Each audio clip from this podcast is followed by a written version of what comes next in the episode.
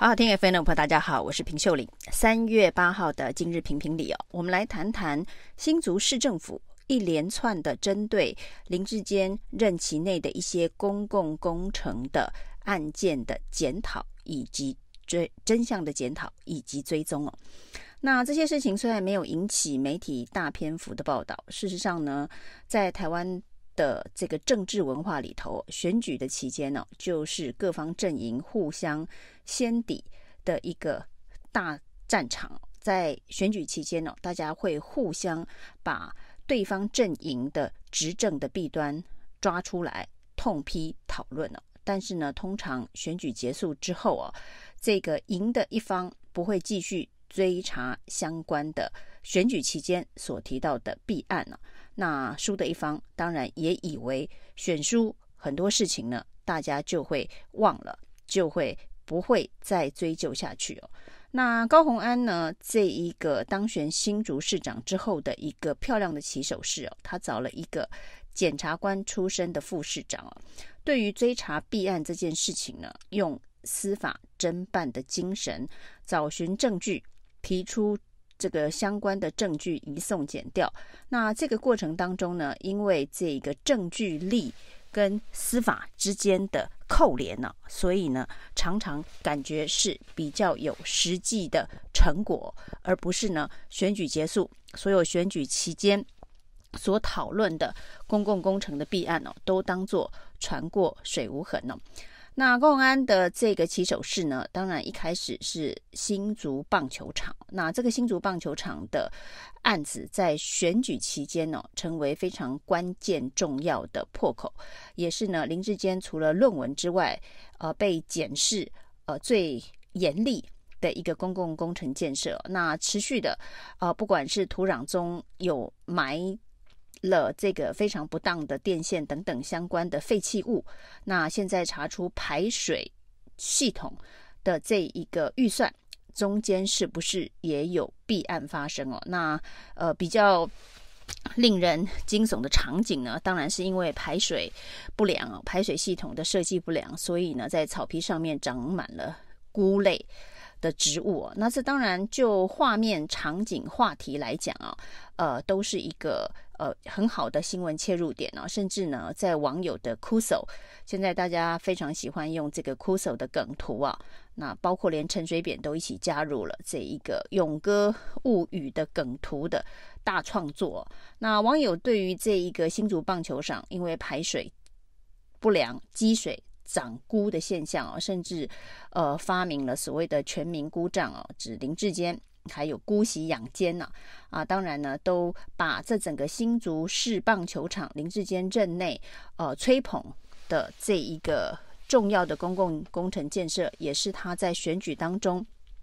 重挫的一个关键骨牌啊，那当成。选后政治嘲讽的对象，哦这当然在这一个呃乡民文化、网民文化当中哦，会有这样子的衍生呢。不过这样的衍生呢，是让绿营的侧翼基本上是不断的崩溃哦。那这个崩溃当中呢，呃的说法，当然现在新竹市市长已经是高虹安了，不管这个新竹市棒球场是长菇了，还是呢这个。底下掩埋了相关的废弃物，以至于现在迟迟没有办法打棒球哦。那这个该负责任的都是现任市长高虹安哦，而不是前任市长林志坚哦。其实这就是跟台湾的选举文化一样哦。哦，当你这个选赢了之后啊，你就全盘的接下。前任执政者所留下来的，不管是政绩或者是烂摊子哦，那政绩呢，就有人说你是割到尾哦，那烂摊子你就应该自己默默的收拾。如果是这样子的一个政治文化逻辑在进行城市治理的话，那大家就只在意的是选举的输赢哦，而不在意的是每一个公共建设的过程当中的规划。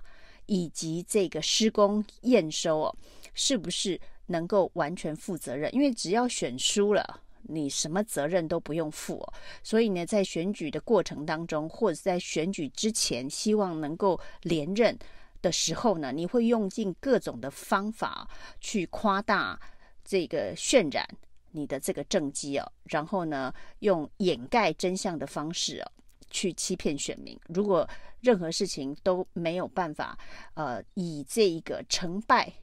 论英雄，应该负起责任，而只以选举的成败论英雄的话，台湾的这个公共建设以及公共治理的品质，恐怕就是没有办法提升哦。那除了新竹市棒球场之外哦，后来这个包括了新竹的风筝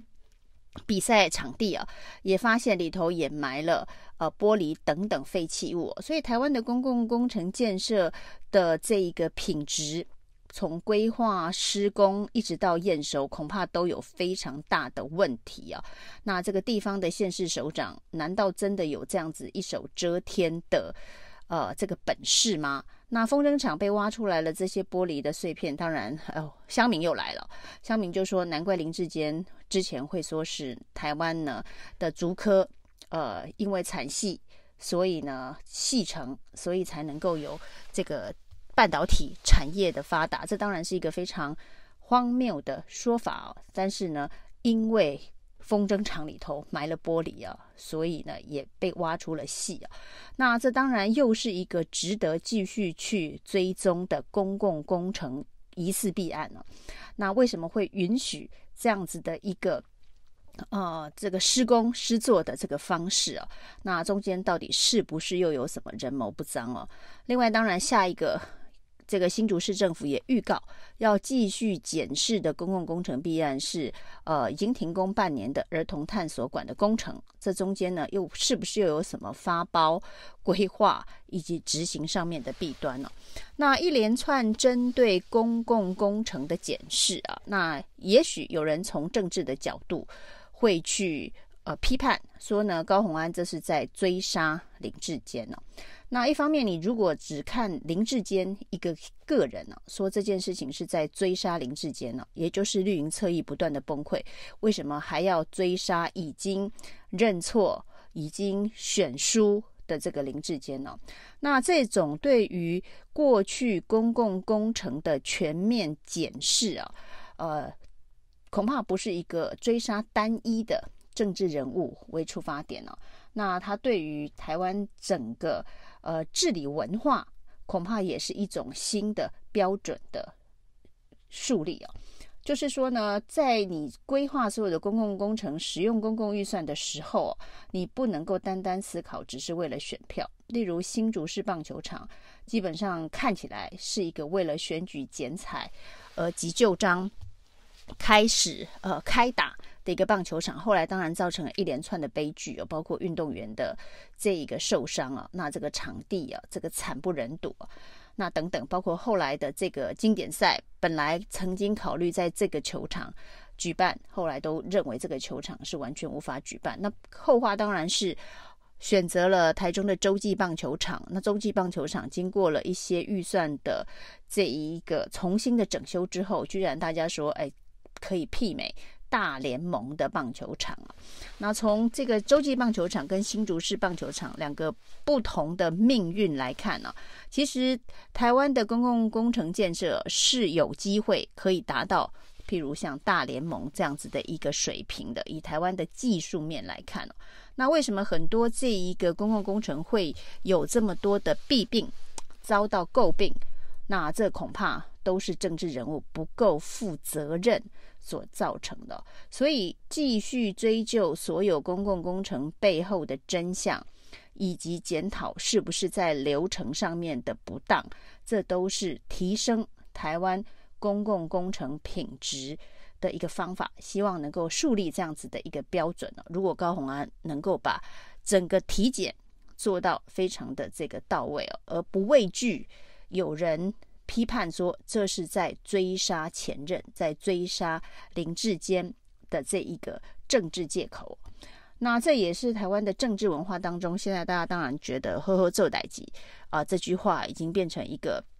好笑的口号了。但实际上呢，如果每个县市首长、地方治理的首长都能够“呵呵做代志”啊，能够把这一个现有的预算呢、啊、做更有效，钱用在刀口上面。的方式去分配资源的话，对于台湾整体的这个品质，不管是城市品质、公共工程建设的品质、交通的品质，一定都能有所提升啊。那甚至呢，做一些这个系统性这个组织上面的安排，也能够获得立即的掌声。譬如说。呃，桃园市长张善政到目前为止啊，让大家印象最深刻的一件事情，其实是很小、很简单的一件事情哦，就是大刀一挥，把这个仇庸的这个桃捷的副总们给砍掉，那把四个副总砍到剩下一个副总，这对于很多公司治理来讲是一个很正常不过的事情哦。那摆了这么多酬庸的人，在过去的这郑文灿任呢，一刀砍掉。这是人心大快啊！而这件事情呢，呃，对于首长来讲啊，也没有那么的困难。但是它就是一个新的政治文化的一个树立哦，告诉大家这个酬庸这件事情啊，呃，不会因为呃换了一个首长之后，绿的酬庸绿的，蓝的继续酬庸蓝的。那等到下一次的政党轮替啊，看是什么颜色这个上位。就酬庸那一个阵营的，就是你分一杯羹，我也得分一杯羹的这个政治文化。至少张善政做了一个很小的动作，但是却告诉了大家这一个政治文化的方向跟风气应该要这样子树立典范哦。所以不管是高虹安的追查弊案哦，或者是这个张善政的砍掉酬庸的人士，都让台湾这个过去哦以选举。为唯一目标，那对于不管是政治面、政策面，然后建设面，都和稀泥的这个方式啊，呃，似乎有了新的改变的可能性哦。那不是在选，反正选举选赢了，就是前朝怎么分配资源，怎么利益共享，我现在就继续怎么利益共享。如果不是建立在这样子的一个政治文化之下呢，就不会进入一个恶性循环了。你这么做，我也这么做。那你吃相难看了，我稍微比你好看一点就好。那高虹安跟张善政呢，其实是告诉大家可以有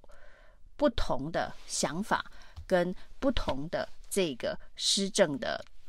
方向哦。那如果这样子的一个政治文化、政治风气能够呃继续的成为。这个地方，特别是这个地方治理上面，大家共同要求的标准的话，就不会发生像台南几十年的这个掩埋炉渣、光电利益演变成枪击案，最后还勾连到这个县市议会的正副议长的贿选案，都是同一帮人在做政治利益的这个分配哦。因为从来不会有下一任的首长去追查前一任呢、发生了哪些乱七八糟的事情哦？这是政党轮替的一个好处。以上是今天的评评理，谢谢收听。